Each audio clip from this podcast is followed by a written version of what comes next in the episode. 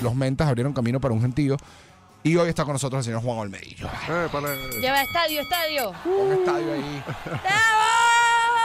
Buenas tardes, buenas tardes. ¿Qué dice el Bienvenido. gran Juan Olmedillo? Y la primera pregunta es fácil. Ajá. ¿Esta es tu entrevista número qué? No. En la mega. No, bueno, no, no sé, ya perdí la cuenta. Ah, gracias a Dios, la, la Mega siempre me ha estado apoyándonos en- a todos mis amigos en los proyectos que he tenido y, y bueno, a mí también me, me ha echado una gran mano. Y bueno, aquí estamos. Qué bueno. Un- una, una carrera musical que te, ha, que, te ha puesto, que te ha puesto en muchos lugares, muchos proyectos. Unos, unos que empiezan, unos que terminan. Creo que cuando uno, cuando uno va hablando con, con los músicos, tú te vas dando cuenta que, que a veces es el fanático el que, el que se queda como pegado en que los proyectos pueden avanzar o pueden cambiar. Y que no quiero que cambien. Y los Ah, músicos sí. y que no, es necesario. queremos, es pues. necesario. Es necesario. El, el arte cambia, eh, está atado a la persona y la persona va, o sea, va cambiando, va pensando diferente y bueno, yo soy otra persona de hace 20 años. Menos mal. ¿Qué, qué- qué vuelcos, qué vuelcos sientes que ha, que ha dado tu carrera? Bueno, imagínate, yo comencé siendo un, un, un chamo punk rocker en la Caracas de los 90, eh, eh, tocando ska y punk en sitios como el Café Rajatabla. Este, y luego, eh, la- la- eh, gracias a los mentas, he podido hacer cosas importantes. Este, luego la pequeña revancha me le dio un giro trascendental a mi forma de, de pensar y, y de componer este, hasta el punto de hoy en día donde ya tengo una carrera solista este, y bueno, ya soy responsable de todos los disparates que haga yo por mi cuenta. pues. Eso te iba a preguntar, cuando te haces cargo de los disparates, cuando viene el, cuando viene y que bueno, aquí no hay más, aquí no están los demás, aquí me tocas a mí. Sí, señor, así es. Eh, y eso es, es muy sabroso, pero al mismo tiempo eh, cu- requiere como, como más madurez, pues. O sea, eh, este, mm, em, uno empieza como a asumir este, toda la carga como artista de, de lo bueno y lo malo que salga de, de esta boca, ¿no? Claro, del resultado, de cualquier el resultado. Exactamente, sí. Bueno, justamente por ahí iba, qu- quería más o menos preguntarte de, porque me encanta que, que vayamos por esto, de, de todos los giros que va dando como la vida en la vida de un artista. Pero hasta ahora, ¿cuáles han sido tus, como que tus highlights? Estos momentos que, bueno. que han sido tus favoritos. Bueno, yo recuerdo mucho ver a, a mi compadre Lucas Paredes, el bajista de Los Mentas, llorando antes, antes de montarse en, en la tarima principal del Vive Latino en el año 2008, allá en Ciudad de México. Este, para mí es como un momento que no se me borra porque se le pusieron los ojos así como Candy Candy. Ajá, ajá. Estaba entre nervioso y emocionado, bueno, porque este fue un momento muy, muy, muy trascendental pues para Fue nosotros. épico. Sí, sí, sí. Ese podría ser uno, también en Rock al Parque en Colombia, la primera vez que tocamos en el año 2000. Ya pueden sacar la cuenta de cuántos tacos hay aquí. Este, y, y, bueno, hay muchos más, por ejemplo, a- haber tocado una, en estos días me recordaron un concierto que hicimos los Mentas en Caricuao que, que para mí fue muy importante porque este, sentimos que, que es como un- un- una zona de Caracas que de pronto eh, las propuestas no llegan con tanta facilidad y estamos súper Sí, contentos. desatendidos. Sí, exactamente.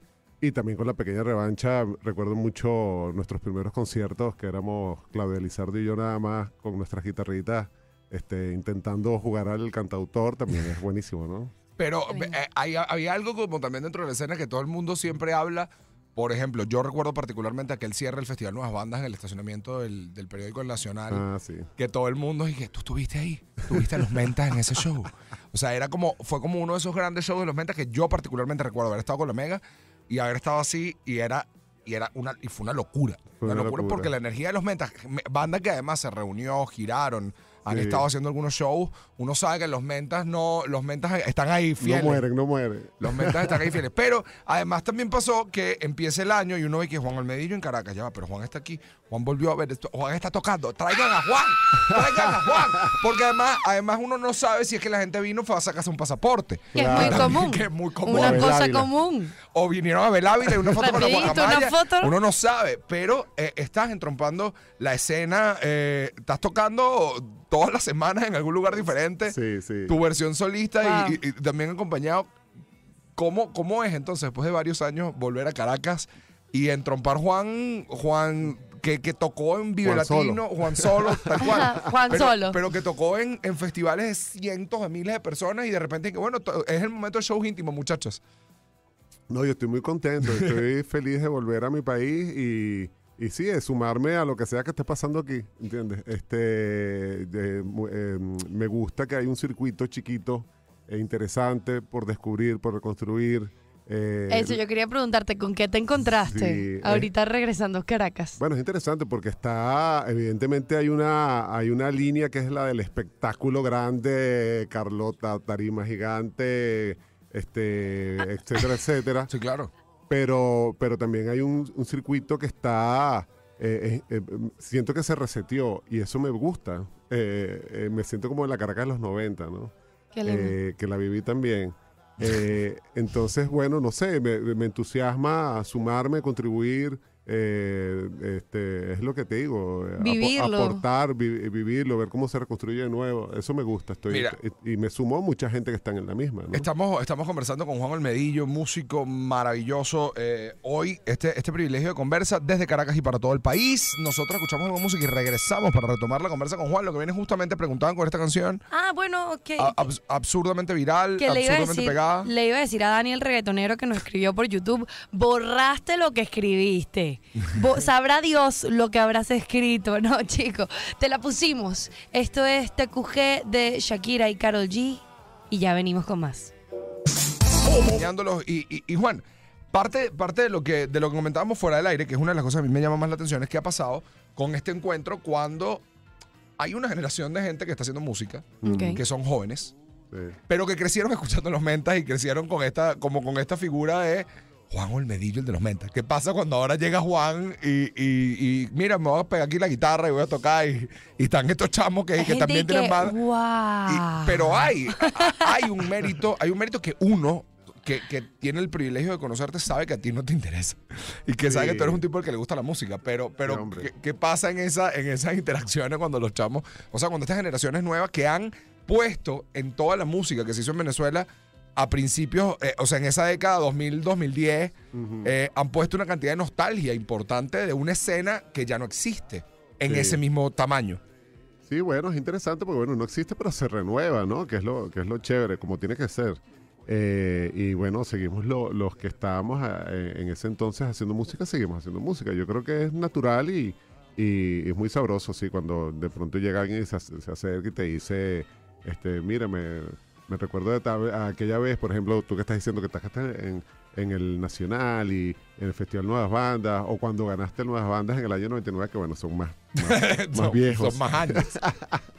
Este es chévere, es muy sabroso y, y- y bueno, uno lo, uno lo toma y lo, lo absorbe esa, esa, ese chorro de energía, pero al mismo tiempo también está, entiende que estamos en otro, que es otro público que hay- al que hay que también de alguna manera mostrarle lo que uno está haciendo y defender su trabajo. Y, y en ese, ese- yo, yo en realidad no estoy muy, no soy muy nostálgico, me cuesta, ¿viste? ¿En serio? Este, sí, sí. eh, yo estoy muy en el presente y lo que estoy viendo ahorita es una Caracas que me encanta.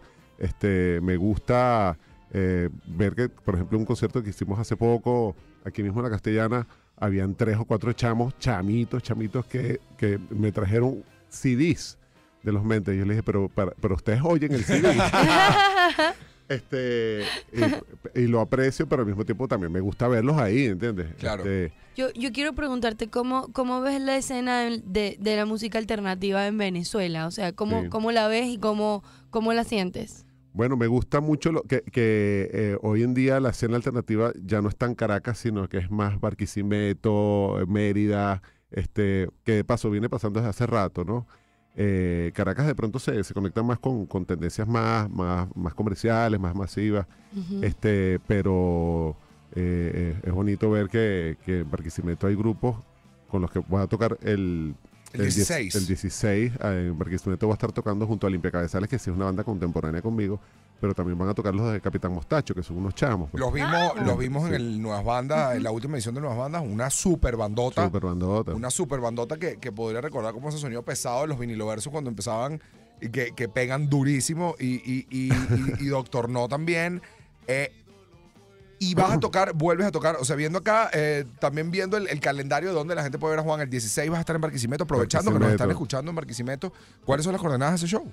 Sí, de hecho, vamos a estar tocando en Pertuti un evento que, donde la Mega está involucrada también, de hecho. Qué bueno. Este, este, va a haber una transmisión en vivo con, con parte del crudo aquí. Este, va a estar tocando Doctor No, que es una banda de ska increíble. Luego eh, Capitán Mostacho.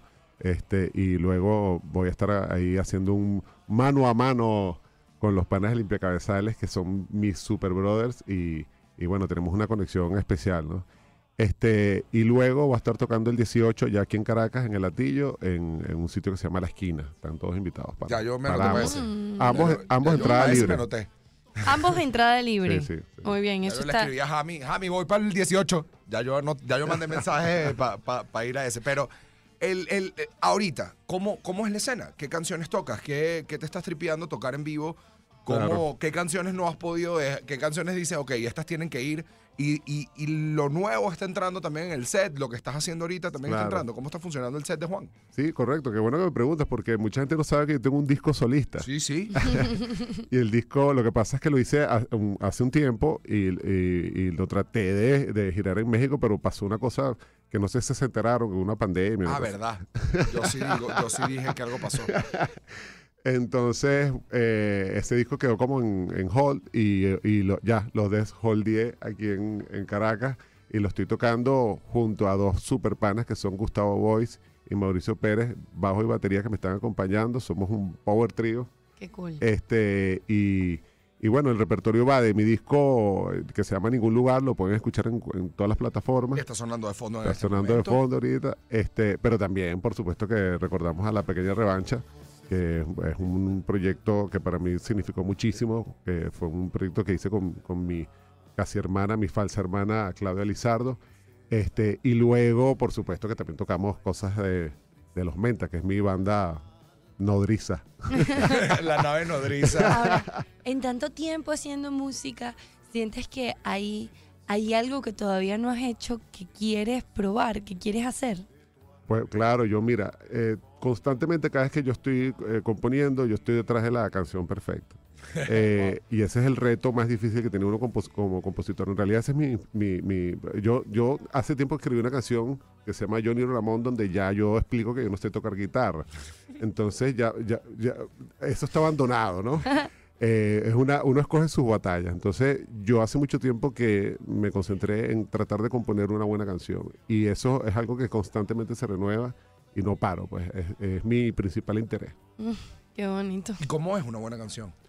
Es una canción autoportante, que la gente pueda, que se sostenga por sí sola, que no requiera de un arreglo ni de una interpretación, sino que alguien la pueda silbar como el cumpleaños feliz. Ok. Esa es la canción perfecta. Sí, sí. Ok. No, pero, pero sí, sí es interesante saber y, y estoy seguro que en este momento que un tipo como tú haya regresado a la escena, a la escena local y esté además tan eh, empecinado en tocar y tocar y tocar porque van dos meses y ya llevas varios shows, eso, eso solo habla, eso solo puede sumarle cosas buenas a la escena local. O sea, de pana, estoy convencido Sí, que sí. un tipo con experiencia, con fuelle en tarima, con que sabe cómo es afuera, que sabe cómo es aquí, hay mucha gente que puede aprender mucho de ti.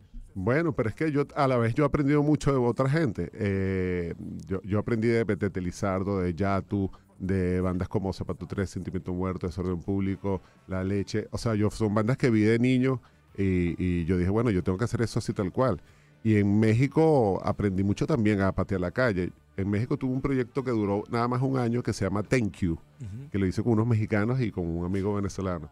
Y toqué muchísimo, muchísimo, muchísimo. Y, y, bueno, es entender que el rock and roll se ejerce, no se habla. ¿Entiendes? Qué buena. Sí, o sea, rockero es algo que hay que ejercer. no, puedes, sí, no sí. puedes solamente ponerlo en la vida. Yo soy.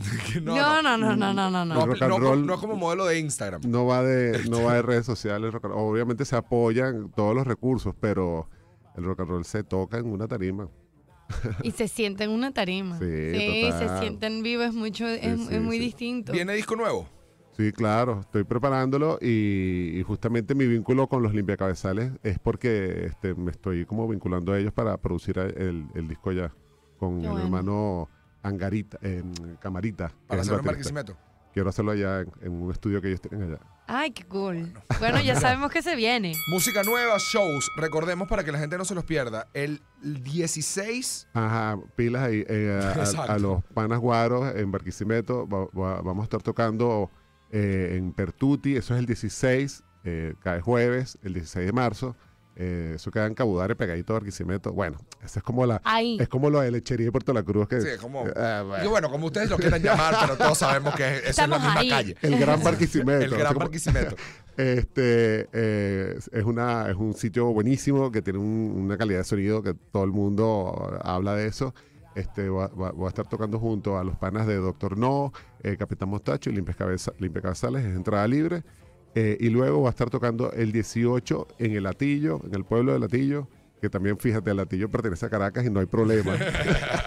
este y bueno, y vamos a estar tocando en un sitio que se llama La Esquina. Les mando un gran abrazo al amigo Harold, que ha estado como muy pendiente. Qué cool. Bueno, nosotros con, con el fin de esta entrevista, primero te tenemos que dar las gracias. No, gracias a ustedes. Arroba Juan Olmedillo.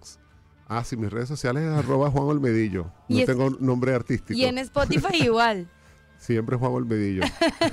Pero Juan ponga- solo. Pueden ponerse al día, pueden ponerse al día escuchando algún lugar el disco solista de Juan o el repertorio de los Mentas que es bastante largo o la pequeña revancha. Hay, hay, hay, hay música suficiente de Juan por ahí Como para que, conocerlo. como para que para que estén preparados. Y yo después te digo, si y puedes tocar el kiosco el 18, porfa, que es mi favorito, porfa. Para Claro, que, por- para que porfa, para que porfa. ¿Por yo- qué es tu favorita? ¿Para qué, porfa? Esa es la canción más romántica del rock nacional. No te creo. No hay canción más romántica del rock nacional que el kiosco.